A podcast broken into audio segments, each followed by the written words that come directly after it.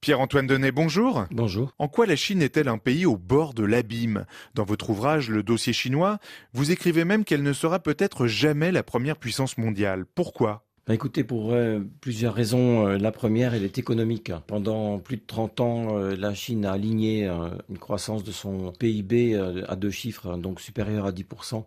Et là, cette croissance est tout simplement en train de s'effondrer. L'objectif officiel est de 5,5% de croissance en 2022.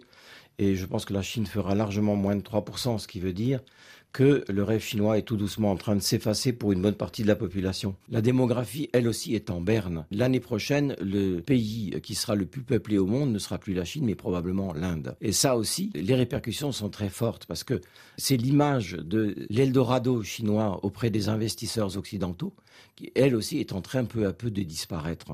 Parce que cette classe moyenne dont on pensait qu'elle consommait beaucoup, certes, elle est là, mais les revenus sont en train de tomber, ce qui fait que les investissements étrangers en Chine sont en train de, eux aussi, se restreindre. Et on voit bien, les hommes d'affaires occidentaux, beaucoup font leurs valises. En quoi consiste cette politique de la terreur que vous décrivez comme l'instrument du pouvoir de Xi Jinping en Chine? Ben, La politique de la terreur, elle porte bien son nom dans la mesure où euh, tous les opposants politiques euh, sont soit emprisonnés, soit disparaissent, soit sont torturés, soit euh, placés dans des instituts psychiatriques pour se débarrasser des jeunes est-ce que la stratégie zéro Covid, qui est maintenue par Xi Jinping, participe également de sa politique de la terreur? Ben Écoutez, euh, cette politique zéro Covid, elle a deux volets. L'un qui est extérieur, c'est euh, celui euh, de montrer la Chine sous un jour favorable comme étant un pays qui a réussi en très peu de temps à vaincre le Covid-19, ce qui évidemment n'est pas le cas du tout. Et l'autre, effectivement, il est intérieur et c'est celui de terroriser la population,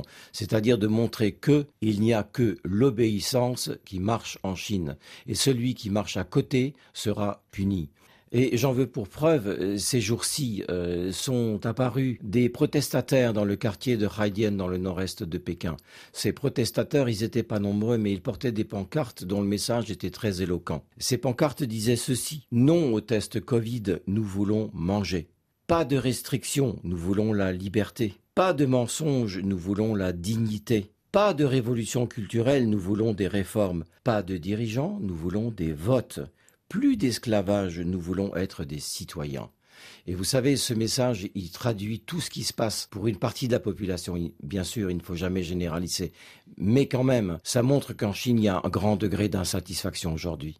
Vous parlez d'une nécessaire prise de conscience de l'Occident face à la Chine, c'est-à-dire ben écoutez, c'est très simple. Pendant des années, des décennies, il y a eu une naïveté considérable en Occident. On considérait la Chine comme étant sur le chemin de la démocratie, ce qui était absolument une erreur funeste, dont euh, le principal initiateur a été l'Amérique, les États-Unis, euh, eux aussi se sont rendus compte, mais bien trop tard, qu'ils avaient fait fausse route. Ce long chemin vers la démocratie n'existe pas, bien au contraire. Il y a un risque de basculement vers un véritable fascisme. Et je pense qu'il est absolument nécessaire que les nations occidentales, et pas seulement elles, mais le reste du monde, prennent conscience du danger que représente la Chine pour le monde. Ce danger, il est d'ordre politique, idéologique, économique. Peu à peu, cette prise de conscience fait son chemin. Et je pense que dans quelques années, où non seulement l'Occident, mais beaucoup de pays qui sont aujourd'hui les otages sur le plan économique de la Chine, eux aussi réaliseront qu'il faut prendre conscience de ce danger. Pierre-Antoine Denet, merci beaucoup. Merci beaucoup.